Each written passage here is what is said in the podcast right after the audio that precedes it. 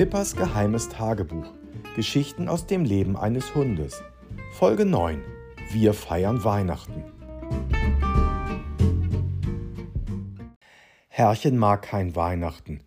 Immer dieser ganze Stress, das hat doch nichts mit Besinnlichkeit zu tun, sagt er gerne. Und auch ein Spruch, der immer wieder kommt, ich komme mir über die Feiertage immer wie ein Gastronomiemitarbeiter vor. Deswegen könnte er gut auf Weihnachten verzichten. Aber seine Ansichten sind oft etwas komisch. Ich mag Weihnachten, vor allem wenn es Käsefondue gibt.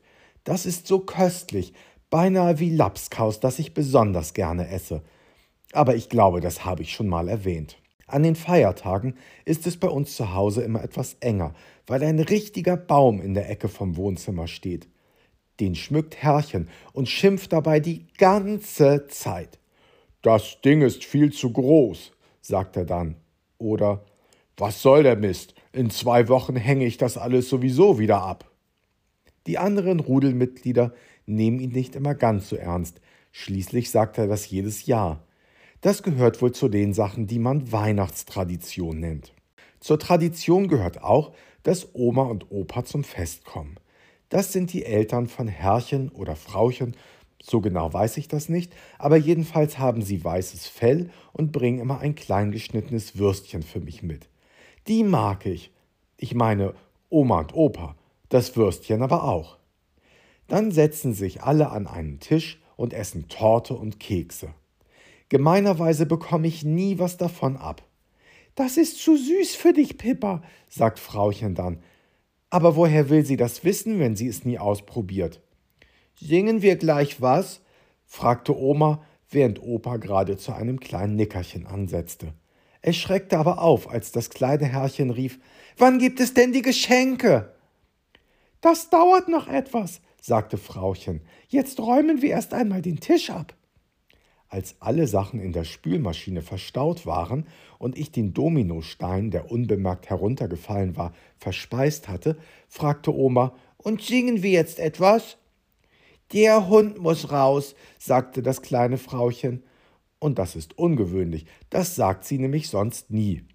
Aber mir war es recht, ich hatte ein wenig Bauchweh und wusste nicht so recht warum. Da kann etwas frische Luft bestimmt nicht schaden.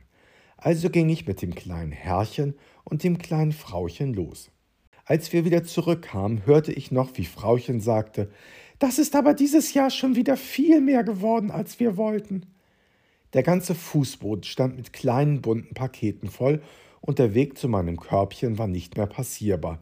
Singen wir, setzte Oma an, als das kleine Herrchen schrie, packen wir jetzt die Geschenke aus? Frauchen nickte.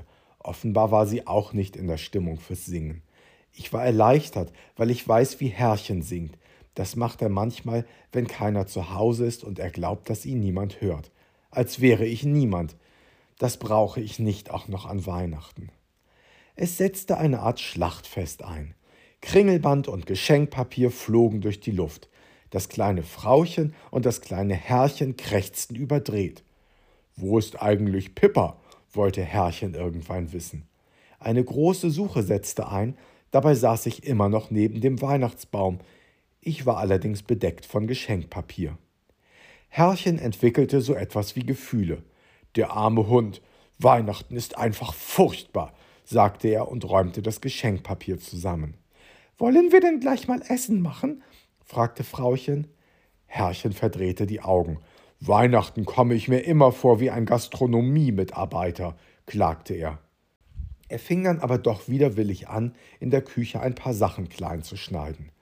Weil er seinen netten Tag hatte, fiel ab und zu etwas für mich runter. Aus Versehen natürlich. Wenn er will, kann Herrchen auch ganz nett sein. Nach dem Essen waren alle träge. Oma fragte nicht mehr nach dem Singen und Opa war in seinem Sessel eingeschlafen. Für dieses Jahr ist es geschafft, sagte Frauchen. Stimmt, knurrte Herrchen, aber nächste Woche ist Silvester. Das ist fast genauso schlimm.